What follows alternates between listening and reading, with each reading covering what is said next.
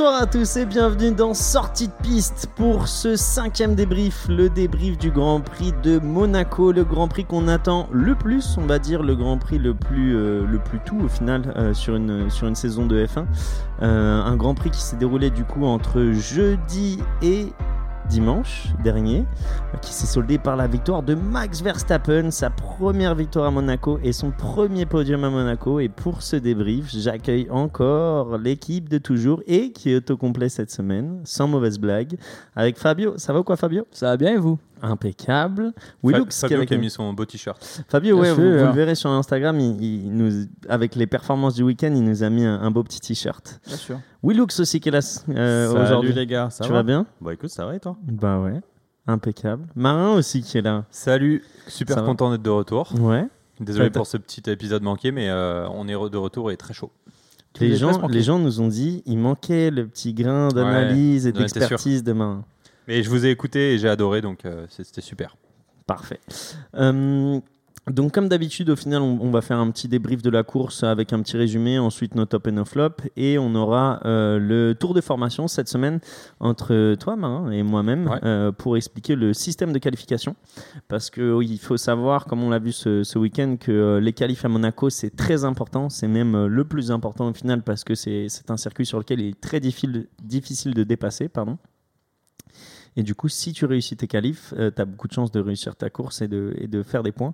Pas ce Euh, week-end comme on a vu, mais euh, on va en reparler. On a eu quelques petits incidents, mais, euh, mais C'était quand parti même, pour. ça n'a pas beaucoup bougé. On n'a pas eu beaucoup de dépassements. Donc, donc on parlera du système de qualification. Ça vous va, messieurs? Super. C'est parfait, bah, vas-y. super, On peut commencer par la course du coup. Ouais, déjà, juste euh, pour savoir, est-ce que vous vous êtes ennuyé, comme on a pu entendre un peu partout dans les médias, ou vous avez trouvé quand même ça une course intéressante? Bah écoute, moi je trouve ça un peu intéressant. Je- Il y avait un peu moment de fait de course au début qui, est un peu, qui m'a un peu euh, mis dans tous mes états. L'abandon de Leclerc euh, avant même le départ. Mais sinon, euh, la course en elle-même, c'est un Monaco normal. Finalement, pour moi, il n'y a pas vraiment de surprise. Écoutez, c'était juste ça. Il y a juste la chose qui, pour moi, je, je- je- en haleine, j'étais, j'attendais la safety car, j'attendais l'accident, un drapeau jaune, quelque chose qui fasse, qui fasse revenir les choses. de ton copain eu- Mazepin Par exemple, par exemple, mais, euh, mais euh, quelqu'un d'autre. Tout le monde peut donner un petit peu de, un peu de plaisir pour les yeux. Parce Mais que c'est vrai qu'on eu, précise voilà. euh, quand même normalement, alors il y a une stat, c'est à peu près normalement 80% Ouais, ça, je cherchais. de, voilà. de- des courses qui arrivent à Monaco ont une safety car à un moment ou un autre. Et là, bah, c'était un Grand Prix sans. Donc, Sans, euh, Donc ça s'est passé comme, un Grand Prix- comme on pourrait espérer un Grand Prix Monaco avec des temps secs et, euh, et sans safety car. Donc euh, On a prié pour la pluie qui est arrivée hier, euh, donc lundi à Monaco. un jour en retard. ouais. Ouais, mais euh, alors que ça avait été un peu nuageux tout le week-end. Vous, messieurs, qu'est-ce que vous pensez de Monaco en, tant que tel? Est-ce que vous pensez que euh, sa, sa fame euh, a raison d'être ou euh, au final c'est un Grand Prix totalement surcoté? Surcoté ou sous-coté? Bah, moi personnellement euh, j'aime bien ce Grand Prix parce qu'il y a une atmosphère très cool, tu es au bord de, t'es au bord de l'eau, c'est surtout un des plus anciens Grands Prix euh, depuis que la Formule 1 existe, donc euh, très... euh, Et le premier citadin, je crois. C'est le? Premier citadin Le premier circuit Euh, en Je crois ville que ça a été un des premiers, ouais, faudrait vérifier ça, mais effectivement, donc, euh, et c'est vrai qu'il est iconique, c'est le mot que je cherchais. Euh, après, tu vois, il y a eu des remarques, bah, notamment de la part de Hamilton, qui disait qu'il faudrait peut-être voir comment le changer, parce que justement, euh, on- quand tu n'as pas de safety car et euh, un beau temps, bah, on a ce qu'on appelle un train, c'est-à-dire que euh, la qualification a fait l'ordre et qu'il n'y a pas de grande surprise. Euh, donc ça peut donner un, monotone. Celui de ce week-end, j'ai pas trouvé monotone, puisqu'il s'est quand même passé quelques trucs, plutôt en début évidemment de Grand Prix. Donc voilà, mais on va en reparler. Willux Bah, moi, Monaco, j'aime bien en général. Après, ça me fait ni chaud ni froid qui reste ou qui sort du calendrier.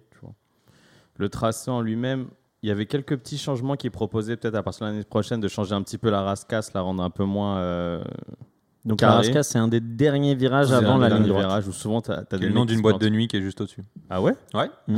Celle qui fait le D'ailleurs, bah, ils ont demandé euh, à Ah, certains euh, des pilotes, il dit il y a certains pilotes qui, ouais, euh, bah, Leclerc, il disait, moi j'allais sortir en boîte là euh, avant de tourner en voiture. génial. Et Hamilton, Hamilton euh, pendant les qualifications, Oui. où euh, Bono lui dit dans l'ore- dans l'oreillette, euh, virage 15-16, il fait Bono. C'est quoi le c'est virage quoi, ouais 15-16 C'est la piscine. Poule, poule. Ah ouais, il fait parle-moi comme ça. Sympa. Et euh, ils parlaient aussi de changer la nouvelle chicane, etc.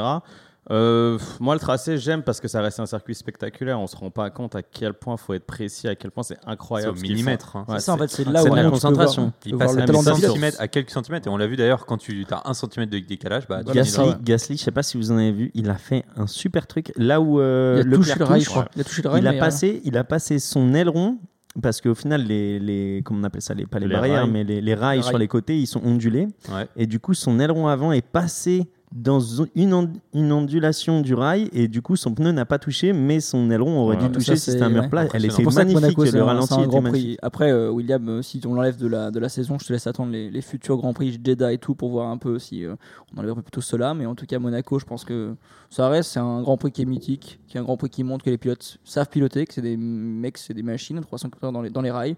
Et euh, on gardons-le. Et pourquoi on peut pas un peu dépasser sous le tunnel? Tu peux.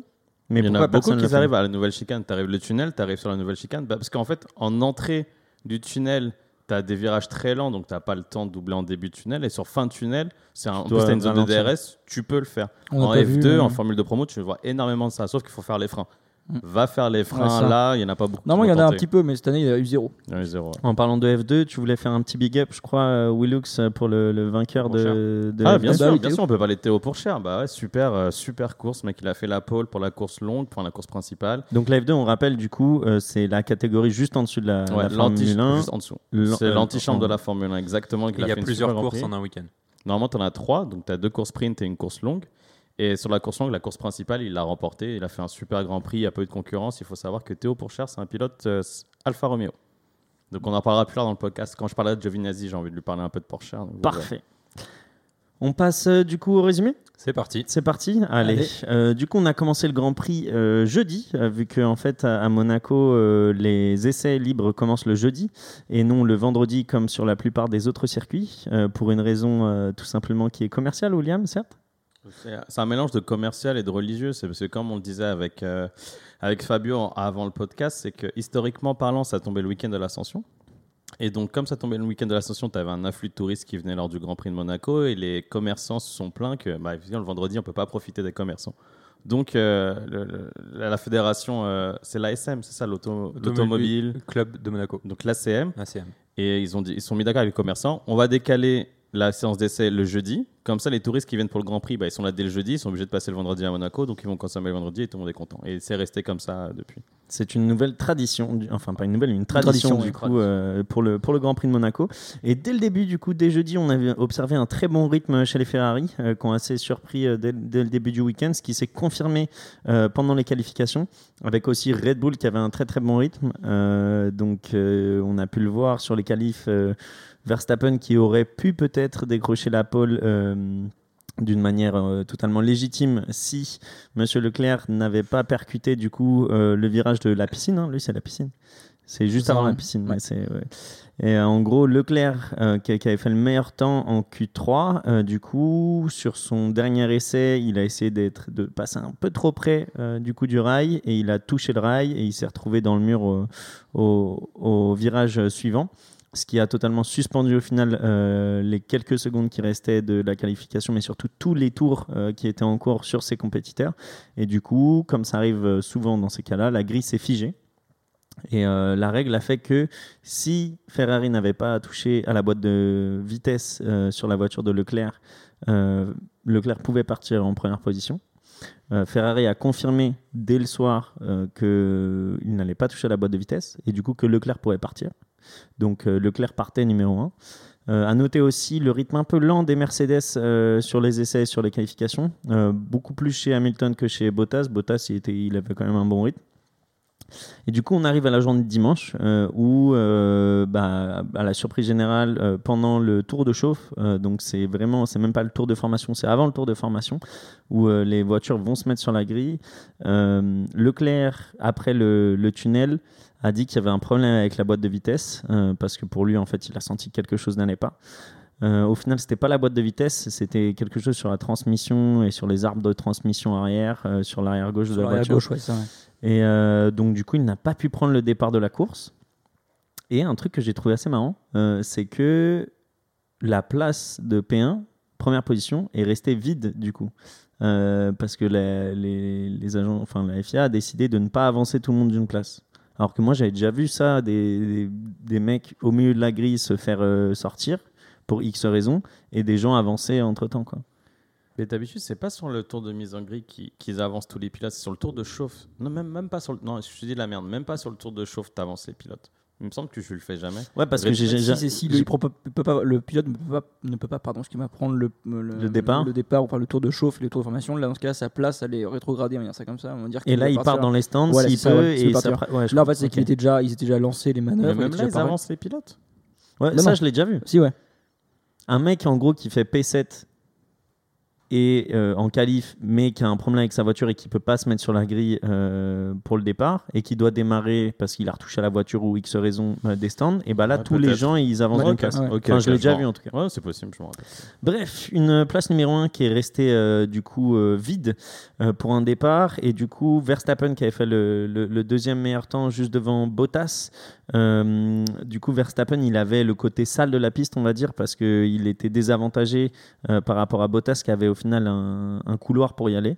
Et on a vu dès le départ au final euh, Verstappen vraiment serré sur la droite pour empêcher Bottas de, le dépasser au premier virage. Je trouve que ça a été assez bien fait et il l'a pas fait dangereusement du tout. Et même si Bottas a pris un meilleur départ selon moi. Euh, donc du coup, dès le premier tour, on a eu un, un statu quo. On a juste eu euh, du coup Mazepin qui a passé Schumacher au L'inverse. Schumacher qui a passé Mazepin au, au- à l'épine du Grand Hôtel. C'était trop d'épines, ça faisait trop d'épines. Ils appellent ça le Fairmont euh, maintenant. Parce qu'il y a le Fairmont qui est juste au-dessus. Wow. donc, euh, Le Grand Hôtel ok. est devenu le Ouais, Fairmont. Et euh, donc voilà, c'est un peu tout ce qui s'est passé. C'est presque le seul dépassement qu'il y a eu. Il y en a eu un autre, je crois, euh, sur ce virage. Je crois que c'est le seul dépassement qu'il y a Non, eu. dans c'est tout, c'est le seul hein. dépassement qu'il y a Mais eu. il y en a eu, en fait, euh, il y a eu une tentative de dépassement Ok. à un moment de euh, Stroll, je crois, sur Alonso, si je dis pas de bêtises, sur le même tour numéro 1, Ok. mais à la fin, Alonso, il a repris sa position. Ah, mais c'est ouais, c'est le seul dépassement qu'on a eu Il n'y a le pas eu de dépassement après en Grand Prix. Mhm. Et euh, donc, du coup, après, jusqu'à la- l'arrêt d'Hamilton au tour 30, on n'a strictement rien eu. C'était, comme a dit William, un petit train. Donc, euh, Hamilton qui s'est arrêté en tout premier. Premier des, des, des 20 euh, monoplaces à s'arrêter, alors que lui, il avait bien maintenu ses pneus pour aller un peu plus loin et faire un plus long passage. Euh, du coup, il ressort derrière Gasly, mais Gasly s'arrête un tour après, au tour 31, et Gasly ressort encore devant Hamilton. Du coup, Hamilton s'agace, et, parce qu'en gros, le but c'était de faire, euh, de faire euh, Undercut. l'undercut, merci beaucoup, ce qu'il n'a pas réussi à faire vu qu'il est ressorti euh, derrière Gasly, comme c'était le cas au tour, au tour précédent. Et au même tour, au tour 31, euh, il y a Bottas qui s'est arrêté, donc Bottas qui était numéro 2 du Grand Prix. Et on a eu euh, une situation assez marrante, euh, qui arrive pas souvent, c'est un abandon lors d'un pit Marrante, euh, pas pour lui, Ouais, mais marrante, ouais, le pas pour l'équipe, mais cocasse, disons. Cocasse, Cocasse. voilà. particulière, ouais, qui, qui arrive vraiment pas souvent. Donc la roue avant droite euh, ne pouvait pas se défaire, enfin euh, le Ouais. pistolet ne pouvait pas dévisser les roues parce que je pense que les pas de vis ou les, les vis étaient vissés un peu en biais ou quoi que ce soit et du coup euh, le, le pistolet ne marchait pas. Du coup, il a dû abandonner. ouais. Du coup il a dû abandonner parce qu'au bout d'un moment ça faisait, ça faisait 50 secondes qu'il était dans les stands. Et alors, j'ai un petit quiz pour vous. Euh, Est-ce que, euh, vrai ou faux, la roue, quand, elle a, euh, quand la voiture a quitté Monaco le soir, euh, la roue était toujours dessus Vrai. Ouais. Ouais, la roue Ouais, était ouais. toujours dessus. Et donc en fait, et ça c'est dingue, c'est qu'en fait ils ont expliqué que même, euh, donc c'est là où on voit qu'ils n'auraient pas pu euh, se débrouiller en course, euh, c'est qu'en fait euh, même euh, après, avec des outils etc, ils n'ont pas pu, ils ont dit on va devoir la ramener à l'usine pour arriver à l'enlever. Et en fait ce qu'ils ont expliqué c'est très simple, c'est que c'est comme quand vous avez un tournevis et que euh, vous poussez trop fort C'est sur le pas de vis. ouais. euh, et ben à un moment, vous savez, euh, ça disparaît un peu. Et ben là, c'est la même chose. C'est qu'en fait, avec la puissance des pistolets qu'ils ont, euh, il a dû en fait se décaler un tout petit peu et ça a complètement euh, limé euh, le pas de vis. Et euh, c'est comme ça que la roue euh, s'est retrouvée euh, parce que impossible ça à être tournait dans le vide et du coup ils n'avaient pas. Ça a tourné dans le vide, il a dû le déclencher un millième de seconde avant d'être à fond euh, contre euh, le pas de vis. Et ce milliseconde de décalage a fait que ça a complètement limé tout le pas de vis. C'était bah, impossible de Parce l'enlever. que la vitesse à laquelle ça tourne, tu m'étonnes. Après, Toto Wolf, en, quand il parlait du, de l'issue, il a Du quand même problème. il a du problème. Il a dédouané le mécano. Il a insinué que peut-être Bottas n'était pas parfaitement placé sur la sur l'emplacement d'arrêt au stand et que c'est ça qui aurait causé le souci. Qu'en fait, comme explique Marin, que bah, le, le, le, le petit angle, le mauvais angle fait que Ouais, ça, mais bon, on va pas tomber sur. Bottas non plus, le pauvre. Ah, mais, là, là, clairement. Ah, mais tu regardes Toto Wolf qui fait une déclaration dans ce sens-là, au lieu de protéger, de dire que tout le monde, bah, c'est la faute de personne, ça arrive. C'est un problème. Insinuer c'est ça, quand même, c'est. Après, cool. il faut expliquer quelque chose que j'ai appris ce week-end pendant la course. Mhm. Euh, c'est que les manières de stationner pendant le pit stop euh, évoluent. Euh, parce que maintenant, on, on- on se positionne un peu en biais euh, pour repartir. euh, enfin, parce que c'est plus facile pour arriver. Ok, Pour pas. Et parce qu'en gros, maintenant, c'est plus tout droit. C'est un peu en biais. euh, pour que ce soit plus facile à s'arrêter. Et peut-être que c'est pour ça que. Enfin, ça fait déjà un an, je crois, que Mercedes le fait. C'est pas beaucoup, hein, c'est de quelques degrés, mais c'est pour gagner euh, des millions Après, de voilà, degrés. faut- euh, on va passer rapidement là-dessus, mais c'est vrai qu'en gros, faut dire quand même, les mecs arrivent à 80 km/h, ils ont 5-6 mètres pour s'arrêter, quoi, juste avant le pit stop, et ils doivent s'arrêter au centimètre près. Ouais. Donc en fait, le mécanicien, lui, il est à genoux pile devant la marque, et donc il a, il peut se décaler un petit peu, quoi, de quelques centimètres, mais c'est vrai que c'est hyper hyper précis, quoi. Donc voilà, on a Bottas euh, qui euh, abandonne au final euh, sur, sur une, une action un peu cocasse qu'on voit pas tous les week-ends. Et au tour d'après, on a Vettel qui était septième qui s'arrête à son tour et qui arrive à faire un undercut magique sur Gasly et Hamilton, donc qui ressort euh, P5 euh, à ce moment-là. Et on a du coup, comment on peut dire, plus la stratégie, en fait, la bonne stratégie, c'était plus tu euh, prolongeais ton premier relais, L'overcut. Ouais, c'est ça. C'est ce l'overcut. Tu te rappelles, Ouais. Marin, il l'avait expliqué dans quelques épisodes de sortie de piste, l'overcut. C'est Mhm. totalement la base de l'undercut, c'est exactement Tu ça. retardes, tu retardes ton, euh, ton passage au stand pour essayer de gagner le plus de temps possible sur celui qui est rentré avant toi. Overcut du coup euh, de ouais parce que j'ai dit undercut de, de Vettel sur Gasly Hamilton Hamilton qui pète encore plus un câble vu que euh. Vettel gagne sa bataille au final dans la montée euh, après le premier virage Qu'on a bien vu en live en plus avec et plaisir. voilà c'est C'est ça super. il a vu là qu'il allait perdre deux places encore enfin une place et euh, encore et euh, c'était pas fini euh, parce qu'au final au, au tour d'après on a Verstappen qui s'arrête au tour 34 et au tour d'après au tour 35 on a Ouais. Perez qui s'arrête donc 5 tours après Hamilton et qui arrive à faire encore un plus grand overcut vu qu'il arrive à dépasser Gasly, Hamilton et Vettel et arriver à la place numéro 4. Très bon coup là sur ce côté. Ouais, incroyable. Donc euh, du coup Perez euh, qui a vu euh, Vettel faire, enfin qui a vu Gasly faire, qui a vu Vettel faire, il s'est dit moi je vais le faire encore mieux. Et à la fin tu le sens quand son ingénieur lui dit Checo we are P4, tu sens que le gars il est content, il Ouais, ouais, Tu sais, t'inquiète. en mode, euh, il se dit, voilà, là, le job a été fait. Euh, donc voilà la manière de dépasser à Monaco euh, par des stratégies d'arrêt, encore une fois. Euh, donc on voit que c'est une part très très importante dans la Formule 1 et encore plus cette année où, où c'est assez serré. Euh, et ensuite, jusqu'au tour 52, on n'a pas eu grand chose. J'ai voulu le noter parce que c'est le petit geste euh, de Lando Norris qui prend un tour sur son coéquipier Ouais, euh, Daniel Ricciardo, qui lui fait un petit coucou en mode euh, Bon, bah désolé, je te mets un tour. Je pense que c'était gentil, mais. Oui, Plus oui, en mode merci de m'avoir laissé passer. Ouais, plutôt, je ouais. pense. mais ouais. Donc euh, Lando Prendre un Norris tour, qui hein, c'est était, qui était euh, P3. P3 à ce ouais. moment-là, P3, et Ricardo qui était Oula. ouais. 12. Ouais, à ce moment-là, Euh, je sais pas, 12, mais. 13, ouais. ouais, Ouais. Ouais, il n'a pas changé, hein, c'est 12. Ouais. c'est ça. Ouais. Donc qui était, qui était 12e et il lui a mis un tour du coup au tour 52. Et après au tour 68, Hamilton s'est arrêté une deuxième fois parce qu'il avait assez d'avance euh, du coup sur le 8e pour tenter le meilleur tour. Ce qu'il a réussi à faire au tour 71 en 1 minute 12 et 909 Ouais. centièmes. Une 12-9, ouais. Et ensuite on n'a rien eu jusqu'à la victoire d'Hamilton, la- euh, de Verstappen. Verstappen. Vous voyez, c'est une habitude. Ah, t'as failli me faire Habitude. plaisir. non, non, non, pas cette fois. La victoire du coup euh, de, de Verstappen, euh, son premier podium et sa première victoire à Monaco, qui est quand même une victoire que tous les pilotes de Formule 1 espèrent dans leur carrière, devant euh, Sainz. Donc j'ai pas parlé pendant ce, ce Grand Prix car il a fait une course impeccable, mais sans, sans rien à, à dire au final. Et devant aussi euh, Lando Norris euh, qui, qui fait troisième du coup pour, pour ce podium. Le podium qui était le même 10 ans en arrière. Incroyable ça. Ouais, Ouais, tu l'as vu la photo ouais, avec Ouais. Vettel, donc en gros, on a euh, Red Bull, euh, Red Bull Ferrari avec Vettel. et euh, McLaren. Ferrari a- avec wow. Alonso Ouais, en 2011. et McLaren avec Raikkonen. Ouais. Et même Magnifique. Non. Non, avec Il y a 10 ans, euh, Button. Button. Eh, Button. Pardon, Et si tu veux aller un peu plus loin, ça fait donc ça fait Red Bull, après ça fait, ça fait espagnol et ça fait British après derrière. Mais non. Ah, c'est magique. C'est 10 ans. C'est 10 ans génial. 2011. ouais. C'est génial. J'adore ce genre de magnifique, trucs, ouais. alors. Mais du coup, ouais, quand tu regardes euh, les, les deux photos côte à côte, tu dis juste un truc. Wow, la combinaison de McLaren, elle a bien changé. Ouais. C'est tout ce que tu dis. Ils sont bons en marketing. si on est dans les stats, euh, bah, euh, ça a été le plus rapide euh, des Grands Prix de Monaco. Et notamment ouais, dû au fait ouais. qu'il n'y a pas, Pas eu de safety de, de safety car, mais c'est 1h38, quelque chose comme ça. Et le record avant, c'était 1h40. Ok. Euh, donc, euh, un Grand Prix assez rapide. C'est la combi Vodafone, putain. Voilà. C'était stylé. C'était une belle époque, ça, putain. Ta Et du coup, euh, bah, tu veux peut-être parler du classement constructeur et Allons-y, parce qu'il y a une, chamboulé. un très très gros impact de cette course euh, sur, sur le classement des pilotes, vu que Verstappen, pour la première fois de la saison, prend le devant sur Hamilton. Donc Fabio, si tu peux nous faire un, un petit C'est pas récapitulatif. la première fois de sa vie. Je crois que est c'est la première ouais, fois de c'est sa la vie. première fois de sa vie Ouais. qu'il est leader du championnat du monde. Bah, ça Donc beaucoup de premières pour Et. Bah ouais, Red Bull, première fois depuis 2013 ou 13. 2014, 13, ouais, bonne femme, euh, ouais. qui, euh, qui sont premiers aussi.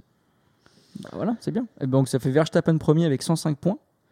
Et on a donc Combien de victoires? Deux deux victoires victoires, du coup, deux victoires. Et on a derrière on a Hamilton avec euh, 101 points, avec trois victoires. Donc à tous les deux, ils cumulent de toute manière euh, toutes les victoires tout. de la saison. Ensuite, là, ça commence à se battre un peu plus pour les 3e, 4e places, 5e places. Donc, troisième, on a Loris, Norris qui justement euh, conserve troisième place en, mon- en montant encore sur le podium. Il la récupère. Bottas l'avait passé après l'Espagne. C'est vrai? Ok, d'accord, je ne souvenais plus. Bottas 47, le, bah, qui ne marque pas de points malheureusement. Euh, Perez 44, Leclerc qui redescend du coup avec pas de, pas de points non plus dans la course à 40 points, donc 6ème. Sainz par contre qui remonte à la 7ème place. Et après, bon, rapidement, on a Ricciardo avec 24 points quand même, pour vu son début de saison. Gasly avec 16 points et Ocon pour les Français 12 points qui sont 10ème. Et Vettel qui marque ses premiers points juste après, c'est ça, il C'est arrive ça. Bah, Vettel Ouais. marque ses premiers points de la saison, il marque 10 points. Pas C'est mal. ça Ouais. Pas mal pour Vettel. Bah ok. Et au niveau des, des constructeurs aussi, ça se resserre et euh, je crois que Bah, c'est plutôt même bien serré constructeur. On a Red Bull qui est du coup, comme on a dit, numéro 1 avec 149 points. Mhm. Mercedes qui est juste derrière avec un petit point. McLaren à 80, Ferrari à 78. Donc la troisième place n'est pas encore faite. C'est plaisir. Bon, peut-être que je demanderai à William de faire le classement la semaine prochaine pour être un Pourquoi, peu plus impartial. Non, mais c'est vrai, on va en parler dans, dans, le- dans les top et flop. euh, Ferrari, euh, Donc avant le, top, avant le top et flop, euh, j'aimerais juste euh, faire une petite aparté sur Leclerc. Euh, Leclerc, du coup, nous on en a rigolé un peu en off euh, entre nous ce week-end. Euh, Leclerc, pour sa énième participation à son. Grand Prix de domicile, euh, qui n'arrive toujours pas à finir et même à commencer la course là ce week-end, alors qu'il était sur un rythme très impressionnant pour la Ferrari qu'on a connue depuis, depuis le début de l'année. Qu'est-ce que vous pensez? Est-ce que vous pensez que c'est dans la tête? Est-ce que vous pensez que c'est... c'est- un truc, qui, je pense, qu'il va sûrement le suivre toute sa vie. C'est qu'il veut surperformer à Monaco. Donc euh, là, clairement, là, ce qu'il voulait, il est- il déjà la pole quand en qualif, quand il voulait. Mais il voulait faire plus, il voulait gagner, plus de temps, il a voulu aller trop vite, je pense. Et du coup, bah, un petit mental aussi, je pense, en me disant c'est chez moi, il faut que j'y aille. Et il est trop loin, il a tapé le rail et c'est fini après d'ailleurs. Donc euh, je pense que c'est à chaque fois le même problème. Si je ne je serais pas surpris que toute, toute sa carrière, tu vois, ça continue comme ça, à mon avis.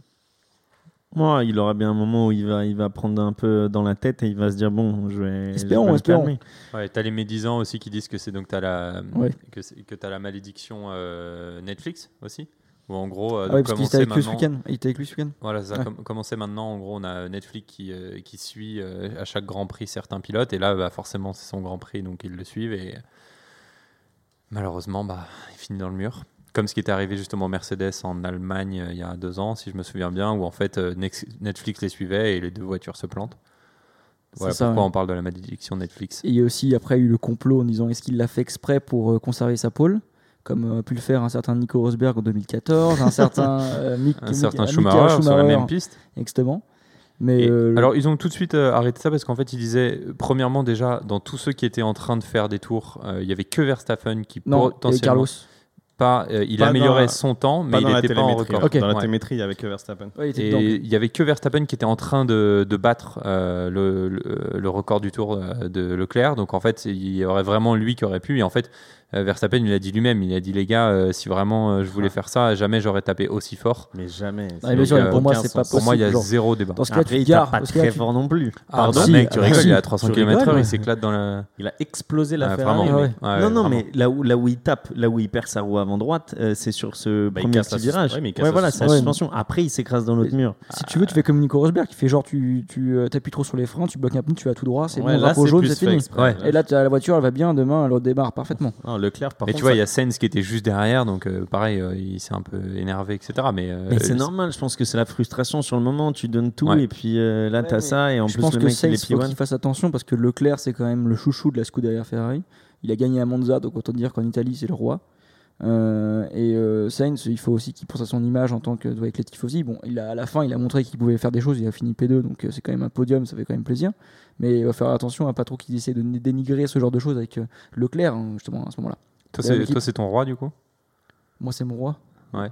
Non, mais je sais que c'est un très bon pilote, mais clairement, après, euh, Sainz, moi, je pense que ce qu'il a dit à ce moment-là, c'était un peu genre, bah, c'était sous le coup de la colère, sous le coup de l'excitation et des choses comme ça.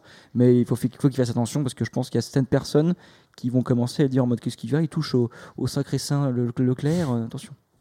Ça nous permet du coup de faire une transition sur les tops et flops. On va commencer avec toi Marin parce que je pense que ton top du coup il est, lié à Ferrari, c'est ça? Bah exactement, mon top c'est Ferrari. Alors euh, bon, effectivement, euh, Sainz qui finit deuxième, on l'a dit, euh, magnifique. Je pense que Leclerc avait des très grandes chances de, gagner la course euh, en ayant la pole. Donc ça fait très plaisir à voir, honnêtement. Et si vous vous souvenez, deux épisodes en arrière, dans mon top, j'avais aussi Ferrari, en disant justement que ça faisait plaisir de les voir, euh, après une année un peu noire, euh, de les voir euh, revenir se battre pour, les, pour les premières places. Et en fait, ils confirment, ils continuent de Mm. confirmer. Ils ont amené beaucoup d'améliorations aérodynamiques à Monaco qui, au final, marchent bien. Donc, je remets euh, ce que j'ai dit il y a deux semaines en disant euh, attention, euh, voyons si ça confirme sur 3-4 Grands Prix. Pour l'instant, il est libre. Moi, je suis content. Euh, ça va être bien de voir euh, euh, Ferrari se battre pour la troisième place. Et puis mon flop, moi j'ai mis Alonso. Euh, alors il a déjà été mis en flop ici et là en fait pour moi ça a été vraiment assez cinglant aussi. C'est que pareil, tu, tu sentais pendant tout le week-end qu'il n'était pas dedans. Il finit en dehors des points. Euh, Là, on a nos deux Français qui finissent dans les points, donc dont notamment Ocon, son coéquipier, ouais, bah euh, qui fait une belle course aussi. Donc voilà, euh, on était assez gentil au début en se disant il lui faudra du temps pour s'adapter. Là, je pense qu'il a eu le temps. Euh, Donc soit Mm. Ouais. il est vraiment en dessous, soit la voiture qu'il a est différente ou quoi. Mais bon, ça, on- je pense qu'on va pas rentrer dans ces polémiques-là. Donc euh, je sais pas trop ce qui arrive. Euh, Je pense que c'est un réveil mon avis, qui doit un réveil d'Ocon Aussi, qui, ouais. qui- qui montre aussi son talent. Je pense que la voiture, euh, elle est pas très bonne, la voiture d'Alpine, et Ocon arrive à faire des grandes choses avec, alors qu'Alonso n'arrive pas, par exemple. Mais c'est bien, en fait, Ouais, ça te montre bien. que avoir un champion du monde dans ton équipe, bah, ça te booste. Et c'est pas que euh, Ouais. un truc où tu te fais écraser, tu vois, comme on a ça. pu voir chez Red Bull, où en fait, t'as un mec comme on l'a hyper dit nous fort. avant, comme on le disait Ouais, comme on le premier, dit au avant. premier, euh, épisode. Premier euh, épisode, je me souviens, Will qui disait il va se faire bouffer, il va se faire bouffer. Bah, au final, en fait, non, ça l'a boosté. Donc euh, voilà, super. Soyez patients, les gars. Ouais, Soyez non, mais genre, Ouais, ouais. sur la course ici, sur la course actuellement, là, Ocon, il bouffe Alonso. Clairement. Ouais, soyez patients. Euh, bah vas-y, euh, si tu veux, Fabien, enchaîner Ouais, sur bien le sûr, top hein. et flop. Alors moi, mon, bah écoute, moi mon top va être pour rendre hommage aux vainqueurs de la, de la course, Verstappen et Red Bull aussi, qui a fait un très gros week-end. Euh, que dire de plus que bah écoute, bah, finalement il part avec la pole position avec ce qui s'est passé avec Leclerc, mais il aurait pu, il aurait pu partir deuxième, imaginons.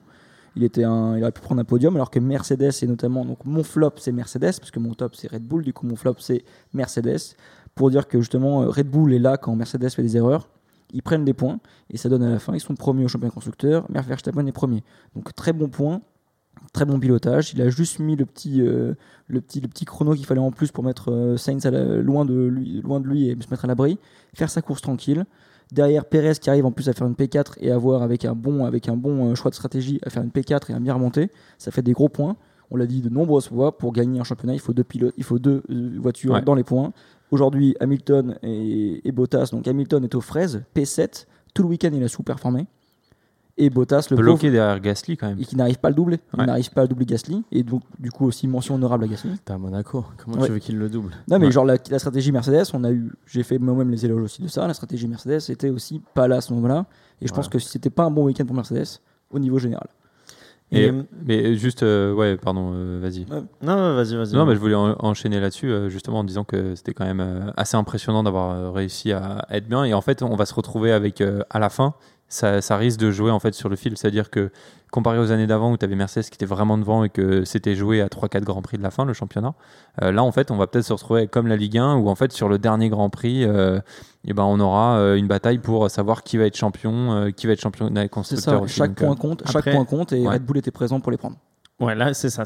Faut- Je pense que c'est ça qu'il faut retenir sur cette course. C'est vraiment que Red Bull n'a pas manqué l'opportunité. Comme ils l'ont beaucoup fait par le passé, Ouais. où quand ils avaient une opportunité, ben, ils prenaient pas le maximum de points. Là, on le voit avec Perez qui, qui performait pas super bien sur les premières courses de la saison. Ils arrivent même à faire un super coup stratégique et sur cette course, ben, il a réussi à maintenir sa place et ils font le plein de points. Euh, donc, euh, et on l'a senti en plus dans la stratégie parce que Horner, du coup, il le dit dès la victoire euh, de, de Verstappen, il lui dit euh, T'es un vainqueur de Grand Prix à Monaco et Hamilton a fini septième. Tu vois, c'est vraiment, t'as l'impression qu'il y, a un- il y a un ordre de grandeur. Ouais. Tu vois, genre, c'est un truc en mode. Ça, euh, on s'en fiche jusqu'à derrière. Après, c'est vrai, je c'est juste là-dessus, c'est assez intéressant que tu le mentionnes. En gros, il faut savoir que euh, dans la course automobile, il y a trois courses, en gros, qu'il faut gagner euh, pour un peu avoir, euh, on va dire, la couronne. C'est 24 heures du Mans, Grand Prix de Monaco et les 500 miles d'Indianapolis aux États-Unis. Et donc, c'est vrai que parmi les pilotes, gagner Monaco, c'est vraiment à part. C'est-à-dire que même si c'est des courses qui peuvent être un peu moins intéressantes pour eux ou quoi, euh, c'est vraiment leur but, c'est de gagner Monaco au moins une fois dans leur vie. Parce que c'est pour la concentration, comme on le disait tout à l'heure, c'est vraiment une heure et demie euh, à fond, à fond, à fond, la tête baissée. À un centimètre des barrières. Ils, ils Hum, habitent tous. Et bah pardon, oui, du euh, coup. et pardon, euh, excusez-moi, mais ils habitent tous aussi à Monaco, les pilotes. Donc, euh, Pas tous, tous, mais la plupart. La plupart. Et euh, avant de passer à William, je voulais euh, rebondir du coup un peu sur, euh, sur Mercedes aussi, euh, sur le comportement de Lewis Hamilton. Euh, on a vu une vidéo après où... euh, Énervé, hein, énervé. Ouais, bah, très énervé pendant la course, euh, à la radio avec Bono, et très énervé aussi après la course, où euh, du coup, c'est une des premières fois qu'on le voit euh, reprocher des choses à son équipe. Donc sur la course, tu peux dire c'est normal, le mec sait que ça va être plus serré cette année, il est dans le jus, mais a posteriori, normalement, ton, ton, sang, euh, ton sang chaud redescend, et tu devrais dire c'est de la faute de tout le monde, et là, on a bien entendu, c'est de la faute de l'équipe. Et pas de la mienne. il- ouais, il s'est pas trop remis en Après, question. je pense à sa décharge, je pense qu'il est encore en mode euh, sans chaud quand il fait cette interview parce que c'est à la sortie du podium, donc euh, tu viens juste d'enlever ta combi et tu tout de suite as les journalistes qui te posent des questions. Le soir, il a republié un texte où il dit OK, je me rends compte que c'est as a team euh, qu'on doit grandir, que moi j'ai été le premier à faire des erreurs, blablabla. Donc après, c'est on peut dire ce qu'on veut, c'est peut-être sens- marketing ou quoi, mais tu sens qu'il y a un switch. Là où je suis d'accord avec toi, c'est que Hamilton Avant, depuis quelques années. Ouais, depuis quelques années, il a un changement, il, gagne en maturité, où il est là beaucoup plus en disant c'est l'équipe, c'est l'équipe. Euh, et euh, quand on fait des erreurs, c'est tout le monde. C'est vrai que là, c'était un peu la première fois depuis quelques années qu'on entend dire ça, ça fait bizarre. Je pense que ça montre aussi qu'il est, qu'il est un peu. à- qu'il sent la tension, quoi. C'est la tension Ouais. monte et que ça lui. Bah, ça, il. Verstappen est un vrai euh, concurrent cette année. Ouais. Et Red Euh, Bull. Wi- William, tu peux nous dire euh, pourquoi il pensait que c'était la faute de son équipe Ce que tu m'as dit euh, en off, euh, tu me disais sur la Je t'avais dit stratégie. quoi en off? Je m'en rappelle plus. Ah, donc Pour- toi, tu dis des trucs en off, euh, Jean Tranquille Je dis Non, beaucoup de trucs en off. Tu parlais de, de pourquoi en fait Hamilton euh, reprochait à son équipe euh, sur euh, la, la stratégie. Non, il y avait juste des rumeurs qui disaient que ça c'était en, c'était en FP3 ou en Q. Je sais plus si c'était après les qualifs ou après la FP3. Mhm. euh, qui disait qu'en fait Hamilton tout le long du week-end il avait une direction de réglage dans sa tête et que son équipe a eu une autre direction. Ils n'ont pas écouté Hamilton, ils ont écouté son équipe. Et tu as bien vu que le problème de Mercedes tout le week-end, c'est qu'ils n'arrivaient pas à chauffer les pneus. Donc il y a eu ce gros problème de, de, de, de, de mise en chauffe des pneus. Et Hamilton en a souffert tout le week-end en fait. Et donc c'est ça qu'Aquaré reprochait à, à son équipe. Et là, on parle beaucoup de Hamilton, justement, qui lui n'arrive pas à s'adapter, imaginons à ce que tu dis, Will, d'un programme de l'équipe. Et Bottas, qui lui fait une P2. Oui, mais Bottas, après la FP3, il a eu un petit changement dans ses réglages qui a fait la ah, parce différence. a, en il a dû le demander, il a dû avoir bah, de- Ouais, sûrement. Peut-être, peut-être. Mais je moi, je trouve qu'il a quand même fait un très bon week-end.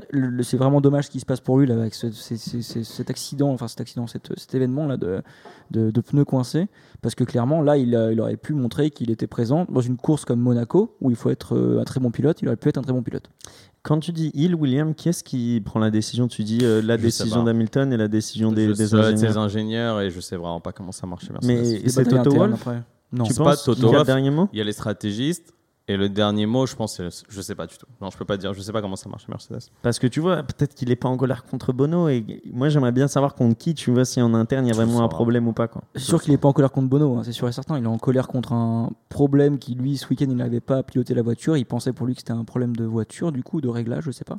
Et de l'équipe, du coup, qu'il avait leur forcé à faire ça, sûrement. Après, c'est euh, des rumeurs. hein, Je peux ouais. pas te confirmer si c'est vrai. Et puis on le deuxième jamais, hein. souci, c'est en course où l'équipe l'a forcé aussi à, Aussi, à- s'arrêter. était à l'envers. Donc là, tu vois, on a, on a encensé les stratégistes euh, il y a deux semaines. Bah là, en gros, euh, Il faut dire quand c'est pas bien aussi. il faut C'est dire ça, ça, c'est ouais, pas bien aussi. fait. Ok. William, top et flop, s'il te plaît. Je crois que tu veux nous parler de, de- de personnages qui n'ont pas trop animé le Grand Prix, mais euh, Alors, mon qui ont quand flop- même eu une importance. Mon flop, ce sera Tsunoda, parce qu'il fait un Grand Prix dégueulasse, mais ça fait plusieurs Grands Prix qu'il est, qu'il est à l'ouest complètement. À part son Grand Prix à Bahreïn, il met deux Le points. seul, Depuis, il n'a ouais. rien fait. C'est ça. Il, fait. il a fait beaucoup d'erreurs. Ce week-end, il s'est embrouillé même avec Helmut Marko, parce qu'il a mis la voiture en FP2, il a mis la voiture dans les rails. Helmut Marko, il a dit cette phrase. C'est qui Helmut Marko? C'est le. Je sais même pas le Directeur sportif. Directeur sportif de Red Bull, c'est ça. C'est grand, celui qui gère un peu les pilotes euh, C'est le grand directement, patron. Red Bull et AlphaTauri. c'est ouais. le grand patron. C'est le mec, qui, s'il te vire, il te vire. C'est lui qui vire les pilotes. C'est lui qui avait décidé que Gasly change d'équipe, par exemple, euh, il y a trois ans. Exact. C'est lui qui avait enlevé euh, Kvyat pour Gasly, etc. C'est toujours lui qui coupe la tête des pilotes. Il avait dit, on lui a dit mille fois à Tsunoda, à Monaco, ce qui compte, c'est d'engranger des kilomètres et de pas mettre la voiture dans le mur. Et il l'a mis dans le mur. Donc il était vraiment énervé. Donc là, il commence un peu à perdre du crédit Tsunoda. Donc euh, ça, et Sonoda qui finit du coup 16ème, 16e, il euh, finit qui, a très loin. fait, qui a fait 64 tours sur du Sur dur. dur. Pourquoi il s'arrête aussi tard? Il attend la safety car. Bah, il, il départ. C'est quoi sa position de départ à Tsunoda euh, Je l'ai pas sous les yeux, Non, mais, ça doit être il part- 17ème. déjà, déjà, il, Ouais. part, il part en Il hard, part. il part en hard, donc en pneu blanc les plus. Oui, mais les pourquoi plus il part en hard? Parce qu'il part en fond gris. pour essayer de faire le plus bon relais. Qu'est-ce S'il y que a safety faire car, Il rate sa qualif, le mec. Il l'a dit, Tsunoda. Il a, il a déclaré très. Franchement, il a dit après, je, je me suis planté en Q2, en FP2. Bah, il me manquait un peu de rythme, j'ai perdu un peu en confiance et là il est, il est dans le dur. hein. Après Barcelone, il avait fait ses déclarations comme quoi, soi-disant peut-être qu'il n'avait pas la, même voiture que Gasly. Après, il s'était fait rentrer dedans par, euh, par euh, Frank Tost, le team principal de, de, d'AlphaTauri. Donc il faut qu'il fasse attention, Tsunoda. Moi j'avais beaucoup d'espoir en pré-saison. Là, il commence à montrer qu'il n'est pas au niveau Et malheureusement. tu penses que c'est. Est-ce qu'il peut s'améliorer dans les semaines à venir, euh, Bah, je pense que c'est dans la tête. C'est dans la tête. Faut qu'il se calme. Faut qu'il rentre dans le rang. Faut qu'il même sa communication est très mauvaise. Tu vois, il est très grossier. Il insulte tout le monde. Il est Faut qu'il sanguin. se calme. Il est Mm. ouais, mais c'est pas bon. C'est quoi, c'est quoi ses qualités euh, C'est les virages, c'est les lignes droites, c'est les dépassements il a une belle coupe de cheveux. Non, c'est un pilote très Justin rapide. C'est un pilote très rapide. Il est très bon sur les freins, etc. C'est un pilote qui a toujours été très rapide. Et Un peu comme Leclerc, du coup.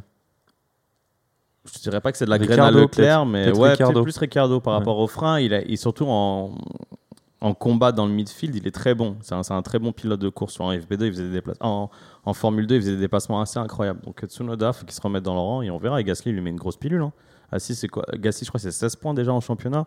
Et ouais, aussi mention honorable pour Gasly qui retient, comme on l'a dit, un peu Hamilton, justement, Dans pendant toute tout la le Grand. Prix, Ouais. et qui finit du coup 6 Sixième, sixième. ouais. mais Donc c'est il ramène des Monaco. rebonds. C'est Monaco. Ouais, mais justement, mais il s'est bien qualifié au final 6 aussi, donc il a fait un très bon. Ouais, il a c'est- fait un non, très mais bon c'est- en fait, je rebondis sur le retenir Hamilton. C'est Ah oui. Monaco, les gars. Ouais, mais bon. Et euh, top, Merci. Giovinazzi. Giovinazzi, pardon. J'ai bien, j'ai Ah, bien dit. personne n'a- non, parce que j'ai regardé, le- j'ai Là, senti on le regard de épié. Fabio. Ouais. Non, Giovinazzi, super course, premier point pour Alfa Romeo. Ouais, Euh, super course. il se qualifie en plus en Q3, il fait une super qualif. Ça fait quelques Mhm. temps que qu'il a un bon rythme par rapport à Raikkonen, ce qui est bien. Donc on sait pas, on sera jamais vraiment est-ce que c'est Raikkonen qui lâche ou pas. Mais il a un super rythme, premier point pour Alfa Romeo. Moi, j'ai beaucoup d'espoir sur Giovinazzi. Je pense, sincèrement, que l'année prochaine, on pourra avoir une petite surprise. Je crois que le que l'idée de Fred Vasseur, qui est le team principal de- d'Alfa Romeo, ce serait peut-être que euh, Giovinazzi a beaucoup appris auprès de Raikkonen. Je pense qu'il lui a donné tout le bagage technique parce que Raikkonen, c'est un metteur en point hors pair. Et maintenant, c'est fin de Raikkonen et mettre le- peut-être le petit Théo Pourchère euh, dans l'Alfa Romeo. Si c'est pas en 2022, c'est en 2023 pour sûr. C'est pour ça que tu nous as dit du coup qu'il était dans l'écurie. euh, Ouais, parce que c'est le pilote euh, académique de Alfa Romeo. Mais Ok. c'est, mais c'est, je veux dire, c'est.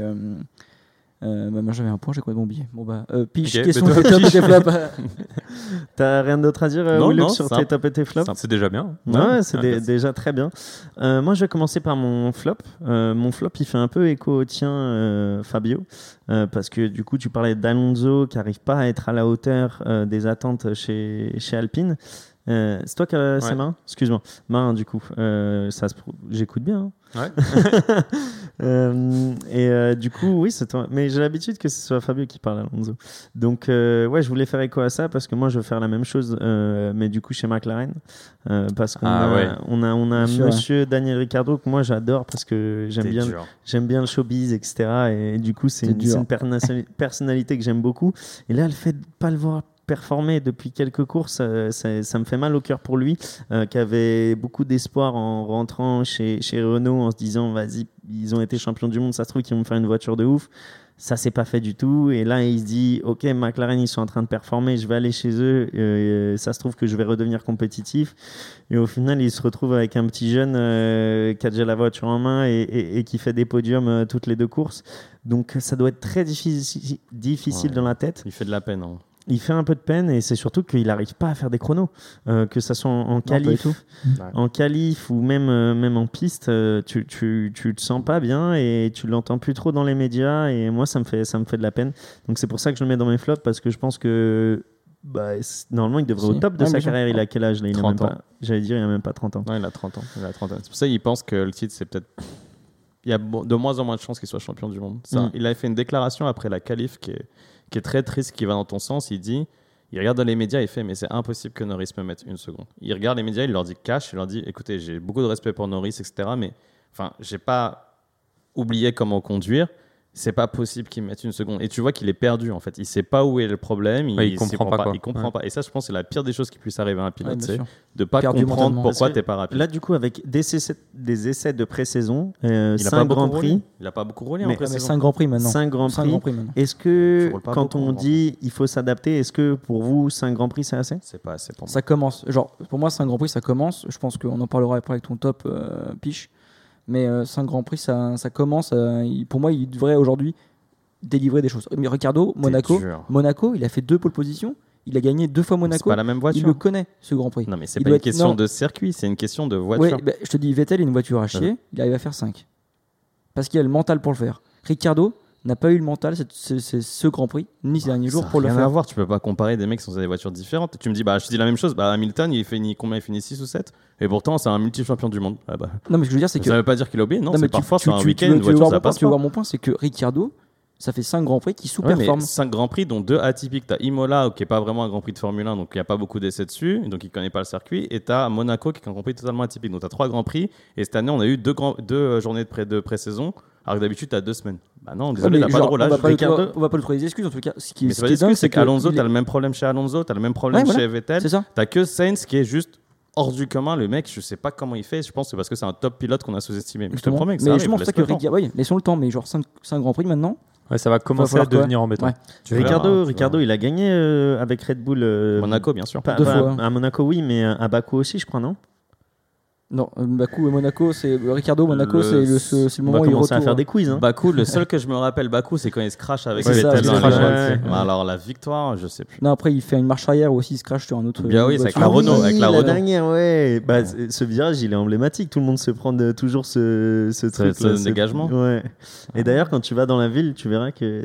Ah ouais bah, En gros, il y a un truc là. Déjà, c'est qu'il y avait un magasin. Ils ont enlevé le magasin parce que le mur, il était toujours affaissé, etc. Et ils ont tout enlevé. Quoi. Donc, il y a toujours un- des protections. quoi. Et du coup, on parlait là de personnes qui doivent s'adapter. Toi, ton, ton top, du coup? Merci. Euh, ben, du coup, mon top, euh, bah, vous l'avez senti venir euh, d'un peu partout, c'est Vettel, parce que moi, je l'ai beaucoup, beaucoup décrié sur, euh, sur les premiers podcasts. Et, euh, et là, j'ai envie de dire qu'il a fait quand même une très belle course. Il a marqué, euh, du coup, ses premiers points. Euh, et il a fait un super overcut, du coup, sur euh, Gasly Hamilton. Et il a fini cinquième. Et euh, bon, il a réussi à te- tenir tout le monde derrière, mais c'est surtout que je l'ai trouvé euh, concentré, euh, bien, euh, bien dans ses messages avec l'équipe. euh, Il fait gagne en confiance, en fait. Ouais, il a fait des, bons, des bonnes qualifs aussi. Donc, euh, parce que comme on va le voir après, Monaco, c'est vraiment sur les qualifs. Et il a fait des bons temps. Alors qu'avant, il, parfois, il était même pas passé en, en Q2 hein, sur certains Ouais, Grands Prix. hein. donc, donc, non, je le, trouve, euh, je le trouve de mieux en mieux. Et je lui souhaite que, que ça se passe bien. Et je lui souhaite que la voiture s'améliore aussi. Parce qu'au final, euh, j'ai pas envie que ça devienne déjà un vieux champion du monde comme peut l'être euh, Raikkonen. Et comme on disait, c'est la fin. Raikkonen, respect Raikkonen. Mais, mais voilà, euh, j'ai pas envie que, que ce soit comme ça et que ça- ou, ou que ça soit si vite, on va dire, parce que Ouais. de, de passer de, de Ferrari où tu es censé toujours être compétitif et gagner des, des championnats du monde à, à- à Aston Martin comme ça et pas être performant, c'était un peu, un peu triste. Et tu vois, moi j'aimerais bien le voir réussir, pas que pour lui, mais aussi pour Aston Martin. Parce qu'en gros, ça m'a pas mal excité quand même que tu aies, un, un retour de Aston Martin, en vrai. Euh, avec, tu vois, reprise de euh, Racing Point, etc. Donc euh, j'ai un peu envie de les voir devant, parce qu'on les a vus justement ces deux dernières années se battre pour les points. Euh, et donc du coup, ça m'embête un petit peu qu'on on les voit derrière. Tu as envie de... Aston Martin, c'est quand même une, une marque euh, magnifique. Ils ont été présents longtemps aussi avec euh, Red Bull aussi, tu vois. Et puis bon, ils ont deux pilotes euh, qui sont bien. Stroll, on l'a dit, c'était un fils à papa. Au final, euh, il a quand même délivré euh, quand il fallait euh, pour euh, justement nous, nous montrer que c'était pas que ça. Bah, Stroll qui finit aussi dans les points, hein, juste Ouais, c'est Hamilton en, en huitième Donc position. euh, non, franchement, euh, Tu préfères Aston Martin ou Alpine dans les ponts euh, mon côté chauvin me dira Alpine. Mais après, ce qui est bien avec Aston Martin, c'est surtout aussi qu'ils ont une stratégie différente. Mais bon, si je m'achète une bagnole demain, je m'achète une Aston Martin. C'est ta question, elle. L'Alpine, elle, est pas mal, pas Elle est, dégueulasse, elle est c'est très sympa, mais ça battra jamais, Jamais une petite une DB77 Aston. Ah ou quoi. Mais t'as une Alpine sur la French Riviera. Ouais, mais fait, ok, bah t'as. Une Aston Martin sur la French Riviera. Non, mais t'as. OSS 117 en Alpine et James Bond en. Allez, Aston Martin. j'adore les deux. très, très, très, très belle comparaison. Euh, du coup, on a fini, euh, on a fini nos, top et nos flops. Est-ce que vous avez euh, quelque chose à, rajouter sur cette course qui, vous a, qui vous a noté ou quoi que ce soit? Non? Fabio, peut-être? Non, bah écoute, moi j'ai ma petite mention honorable sur, sur le Grand Prix que j'ai bien kiffé, c'est c'est les commentateurs. Je sais pas, je sais pas si vous avez vous avez vu un peu ce que vous en pensez. Bah, tu voulais en parler justement, Ah euh, oui Will, ouais. Non, mais j'allais vous lancer sur le topic en fait. Euh, Grosjean, Ah. vous en avez pensé quoi? Parce que moi, je l'ai pas vu Grosjean, donc. euh, Euh, Juste pour euh, préciser du coup euh, ta question, c'est qu'en fait d'habitude sur Canal, donc tu as Julien Febro qui est là depuis longtemps, et puis en fait il est accompagné par Jacques Villeneuve, pareil, ancien champion, et donc là c'était la première fois qu'on avait Romain Grosjean, qui était pilote l'année dernière, mais qui maintenant euh, est pilote en IndyCar aux États-Unis, qui commentait. Il commentait les Qui a pris la place euh, de Villeneuve. Du coup, Exactement, C'est ouais. que pour un Grand Prix ou il va faire Non, plus ça, il a signé un contrat avec Canal, donc il va en faire plusieurs. Ah, Euh, à la place de Jacques Villeneuve. Bah, je pense, je sais pas comment ils vont s'arranger. Tu vois, peut-être qu'il sera ouais. consultant, mais comme on a aussi, tu vois, euh, on a il y a Franck, Franck euh, Montagny déjà. Franck ouais, Montagny qui est au bord de la piste. Non, donc, mais- euh. Oh, Moi, je pense qu'il va faire, ouais, il va faire, il va remplacer un peu Jacques Villeneuve en fonction des grands prix ou bah, quand il sera disponible aussi. Ouais. Mais euh, en tout cas, moi, j'ai j'ai ouais. vraiment bien aimé. Enfin, et pour, quelle raison Pour- Parce que moi aussi, j'ai bien, Attends, bien attends, aimé. mais- je vais juste vous lancer sur euh, Vas-y. la- le sujet en vous donnant un fait, moi, qui m'a marqué sur son commentaire. Euh, c'est qu'il a fait Ah, ils vont mettre les softs, ils vont mettre les médiums, pardon, et ils ont tous mis les hard. Et tu te dis Putain, le mec, il était en, en, Ferra- en, en F1 l'année dernière, et il comprend même pas la stratégie qui Ouais, est en place, genre euh, quelques mois Ah, mais après, et ça m'a fait de la peine. Je me dis, est-ce que est c'est J'ai pas compris ton anecdote. En gros, avant, avant le, le passage Vous au, avez compris avant le passage au compris. stand, avant le passage au stand, C'est toi qui as un peu de mal. Ouais, mais alors est-ce que avant le passage au stand, il dit ouais ben en gros ils, ils ont les premiers ont tous commencé du coup en soft et il a dit ouais ils vont tous passer en médium. Et là tout le monde met du hard. Et tu te dis enfin c'était trop bizarre surtout qu'il il était là comme ça Febro le lançait toujours sur des tips euh, de driver. Non, tu mais vois. tu sais que même là, tu me dis ça. J'ai pas fait attention, mais ça me choque que tout le monde ait mis des hard.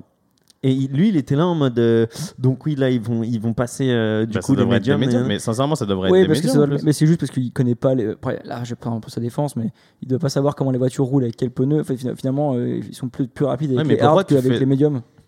C'est-à-dire que les, médiums, ils étaient. Ok, on en verra Ouais. plus tard. Mais en fait, c'est juste. Bon, en tout cas, moi, j'ai bien aimé. J'ai bien aimé ce commentaire de Romain Grosjean. Ça mettait un peu de justement de d'informations sur la F1 moderne, ce qu'on n'avait pas du tout Ouais, avec Jacques, Jacques c'est en exactement fait. ce que je voulais dire. Ouais. Et du coup, il disait, il parlait de, de la silly season, il parlait de tout ce qui est transfert de Formule 1, donc il connaît bien. Il parlait du coup de tout ce qui était justement les Formule 1 modernes, les volants, tout ça. Je trouve que ça a rajouté quelque chose de mieux. Ouais, il, a rajouté, il a rajouté les nouvelles technologies. euh, quand il parlait des drapeaux qui s'affichent sur le truc, sur le euh, volant et des trucs Mais comme ça. typiquement, Villeneuve, il, a- il apporte euh, la même chose que Grosjean, ça veut dire euh, son expérience de pilote.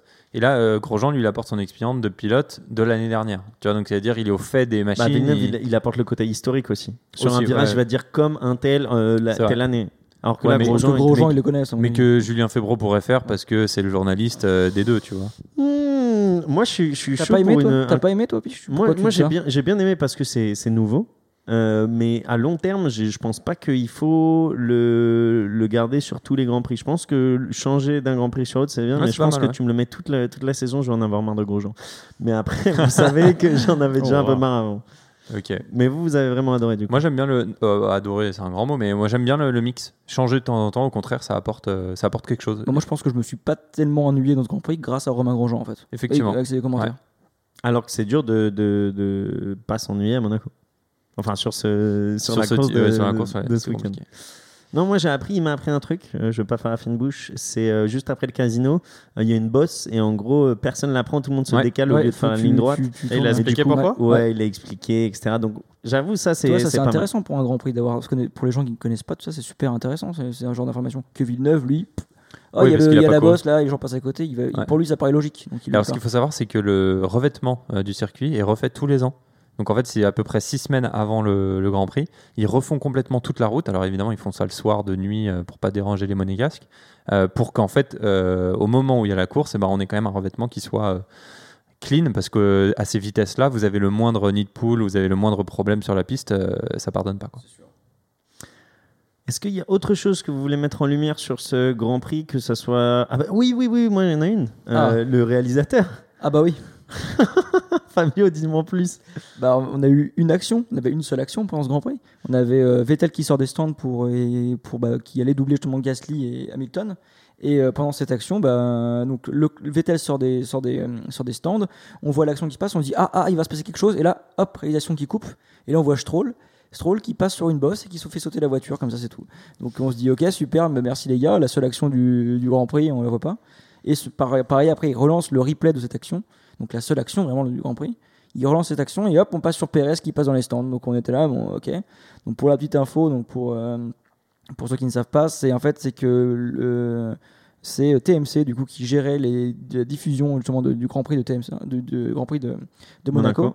Et euh, contra- contra- contrairement à d'habitude où c'est justement la Formule 1 qui gère, euh, les- qui gère directement les. Bah les- les normalement, en gros, c'est Liberty Media qui gère euh, les images en régie et ensuite qui les diffuse à tous les diffuseurs. Donc tous les diffuseurs monde. ont les mêmes. tous les diffuseurs ont toujours la même chose. Sauf que là, c'est pas Liberty Media qui est en charge des images, c'est euh, Télé Monte Carlo. qui C'est ça. est Télé Monte Carlo. Et euh, à mon avis, qui ont un, un réalisateur. Ouais, ridicule. Ils connaissaient pas la. F1, ils connaissaient pas la fin. Ils, ils appuient sur un bouton à un moment où il fallait pas, quoi. Vraiment, c'était ça. Donc voilà, petit- petite anecdote à noter, mais, euh, mais qui, qui fait aussi son truc parce que je trouve que la manière de filmer euh, un événement sportif, ça ajoute quand même beaucoup de, de mouvements et, et Bah, de 100%, choses. c'est sûr. On voit que. Marin s'est mis en position. Ah, moi, je suis chaud là. Mais Parce que je sais que le, le tour de formation arrive et Ah. je peux te dire que je suis chaud. Passons au tour de formation du coup. Fini euh, le Grand Prix euh, de Monaco et ce débrief. Et maintenant, on va vous dire pourquoi euh, le système de qualification est si important sur ce Grand Prix et surtout en quoi il consiste, euh, vu que les amateurs de F1 euh, et les novices surtout ne comprennent pas trop en quoi consistent les qualifications. Euh, donc euh, Marin et moi-même, euh, on- va essayer de vous expliquer ce que c'est en une minute. Euh, dix- J'ai dit combien tout à l'heure? Une 12, minute 12, Une minute 900. 12, Euh, donc voilà. C'est chaud. hein. Ouais, c'est chaud. Ouais, c'est chaud. pas parce que les qualifications c'est quand même un gros euh, un gros paquet, ça a changé beaucoup au cours du temps etc. Donc expliquer en une minute, euh, c'est c'est balèze. Mais du coup, vu qu'on là on va expliquer ce que c'est les qualifications, c'est peut-être intéressant juste avant de dire pourquoi c'est important à Monaco. C'est que on l'a dit, vous l'avez compris, c'est que Monaco on peut pas trop dépasser de par la- le fait que la piste elle est quand même euh, très étroite. Et donc du coup, Regardez, il essaye de se rajouter des petites informations sûr que avant non. pour que Ce sera pas pris en compte dans que- tes points. Mais Bah l'auditeur, mais c'est de la politique. L'auditeur, Ouais, ah, non. mais il avait dit ça avant. parce Mais que c'est toi très, tu très promets, bon. toi tu promets la, la lune en disant on va vous expliquer que et après tu l'expliques pas. Donc, euh, Eh ben, peut-être qu'il va le faire, j'attends, piche. Ok, bah vas-y, bah tu euh, commences. Bah non, bah vas-y alors. Ah non, Ah non, commence. Shifumi, Shifumi, Shifumi, Ah, Ah Shifumi. Shifumi, Shifumi. Bah, Ciseaux, Pierre, Pierre. ciseaux. Pierre, Pierre. Shifumi. Ciseaux, ciseaux. Allez. Allez. Tu Euh, commences feuille, Pierre. bah non, j'ai gagné. Il a gagné. J'ai gagné. la feuille je décide et vas-y commence. Piche, tu me dis quand t'es prêt. Je suis pas prêt. Il m'a mis la pression là. Il m'a mangé mentalement. Une 12 900. Allez, c'est quoi les qualifs Ok, je suis parti. Donc, euh, le système de qualification, en fait, c'est fait pour que les 20 voitures ne partent pas en fait sur la même ligne parce qu'il y a très peu de circuits où c'est possible. Je pense qu'il y en a même zéro. Et donc, euh, avant euh, le Grand Prix qui est, et la course qui a lieu le dimanche, on a euh, des qualifications qui ont lieu le samedi, euh, juste après des essais libres, dont on parlera sûrement une autre fois. Euh, les qualifications d'aujourd'hui, c'est un système qui est en place depuis 2006 et c'est un système en trois étapes. On commence avec le Q1 qui inclut euh, 20 pilotes euh, et vous avez 20 minutes du coup pour faire le meilleur temps. À la fin de ces 20 minutes, les 15 pilotes qui ont fait le meilleur temps passent en Q2. Et ensuite, en Q2, on a 15 minutes pour faire le meilleur temps et ainsi de suite jusqu'à ce qu'il y ait plus que 10 pilotes, du coup en Q3. euh, et le meilleur temps établit du coup établit la pole position. Il faut savoir euh, du coup quelque chose, c'est qu'il y a une règle des 107%, c'est-à-dire que si euh, un des pilotes fait 107% du temps euh, du premier, le pilote ne partira pas sur la grille de départ le dimanche. Et euh, ce système de qualification aujourd'hui est remis en cause et on aura le droit à trois euh, qualifications différentes avec des qualifications sprint qui seront une course sur 100 km. Stop. Ouais, pas mal. T'as fini? C'est pas mal. J'ai bien aimé la règle des 107% parce qu'on n'en parle pas souvent et c'est arrivé ce week-end en F2 d'ailleurs. Il y a eu le problème en F2 ce week-end. Très très pas mal. Pas mal. Je pense Et- que tu as perdu 30 secondes à parler de rien du tout au début, mais à part ça, c'était pas mal. Non, c'était vraiment Mmh, pas mal. C'était un manque de préparation, je pense. Mais c'était vraiment pas Mais mal. je te dis, il m'a bouffé mentalement et après j'étais Grave, parce qu'à la fin, après 30 secondes, c'était vraiment super intéressant. Mm. Vraiment super. Ce sont ces auditeurs qui choisissent. Ouais, moi, je t'ai trouvé très intéressant, Piche. Regarde comment il En prenant sa petite feuille, en mode ah, je vais le tuer. Bah, J'aime bien avoir la feuille parce qu'au moins ça cadre. Sinon, euh, tu vois, tu Mais pars à un peu dans savoir, à sens. savoir que, euh, bon, c'est de ma faute, euh, mais euh, normalement c'était c'était Fabio contre moi, vu que c'était un- toi et moi, on s'est déjà affrontés en Ah. duel. Ah bon Ouais. Ah oui, le premier, c'était pas vous Le, premier, c'était euh, Ah, toi si. et moi.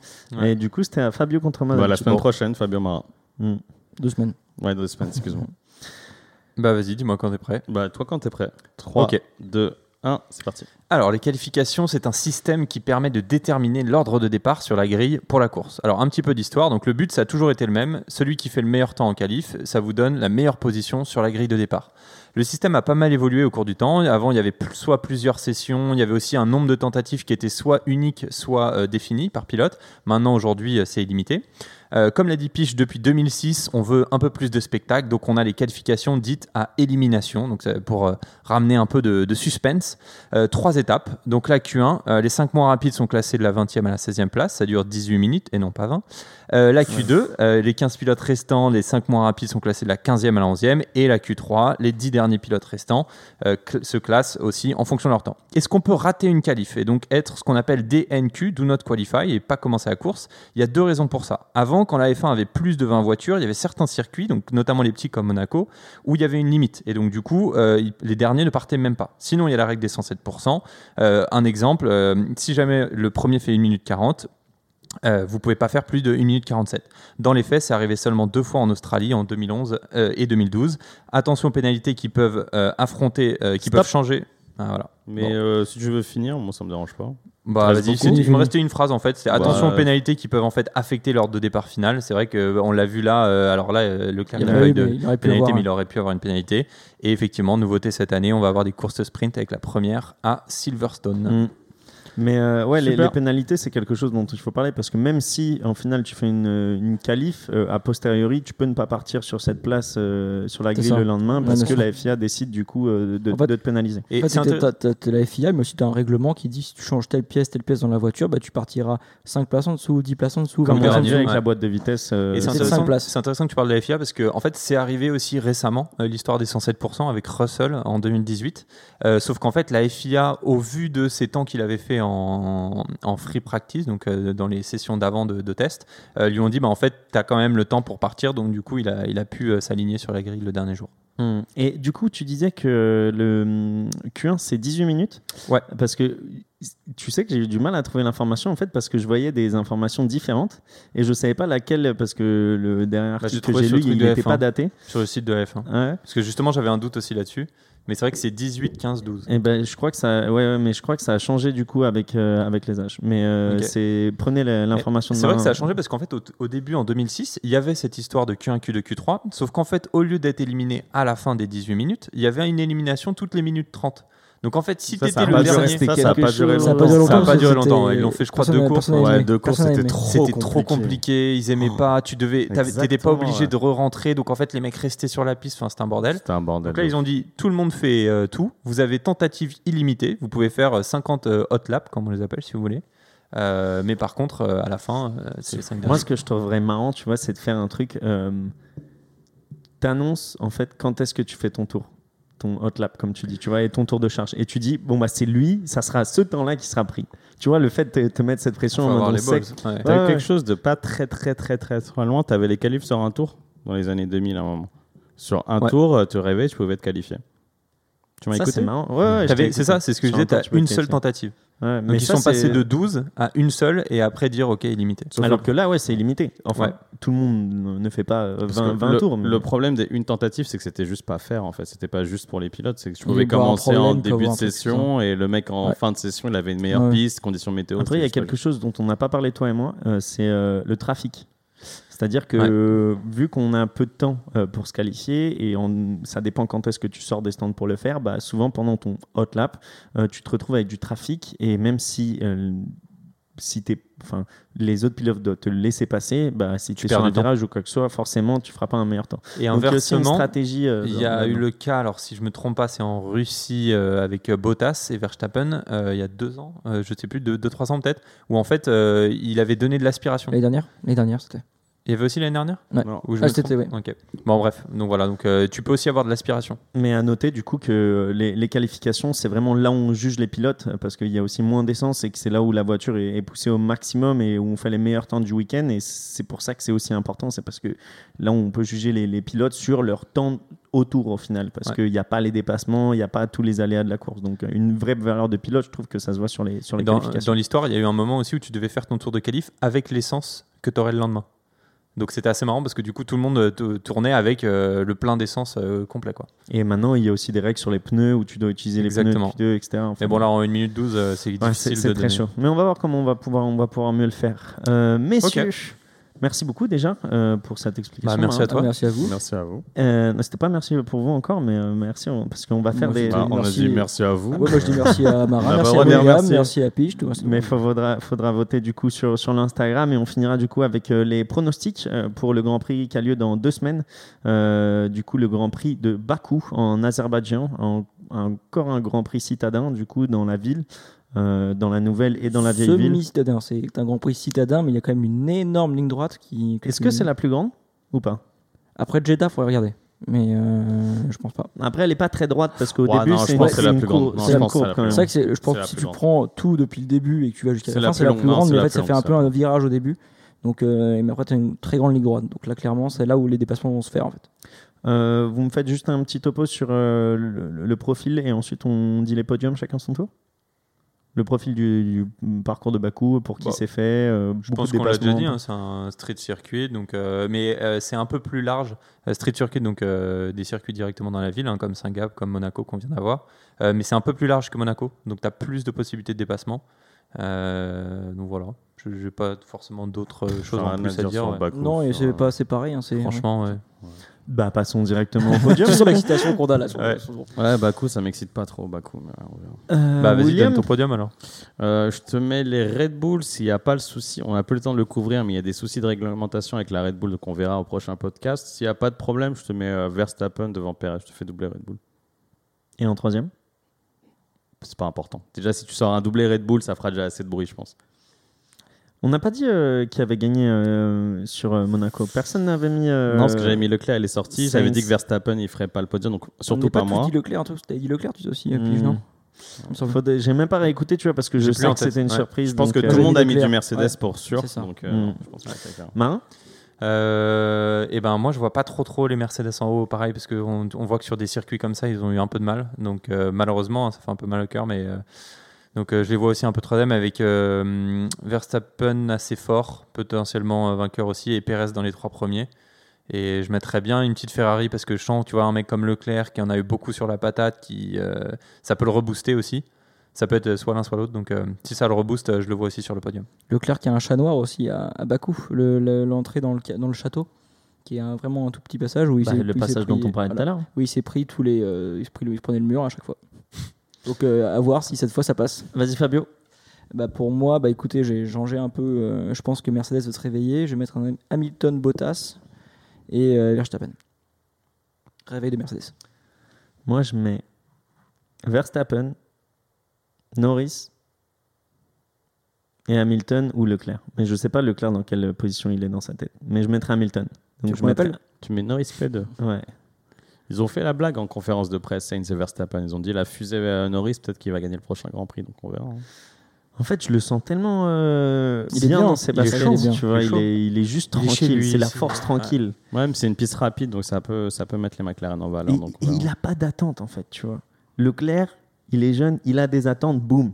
Lui, personne ne va le attentes, non, chercher. tu vois. des attentes, non, bien sûr. Non, mais Il ses attentes peut-être à lui, mais il doit pas, tu vois, il a pas de la pression il y a médiatique son ou père quoi que déjà ce soit. Ouais, son sûr. père il attend Mais c'est pour ça et euh, je commence à, à bien l'apprécier aussi. euh, sa, petite blague avec avec Sainz en interview de, de fin de Grand Prix. C'était super, c'était super les moment de deux, les voir les deux, les ouais. voir les deux sur le Grand Prix. Messieurs, merci beaucoup euh, Ouais, pour ce du coup débrief du beaucoup. cinquième Grand Merci. Prix, Grand Prix de Monaco, et on se retrouve du coup dans deux semaines pour le Bakou, débrief de. Bakou. Merci à tous. Merci, allez, ciao. Bonne soirée.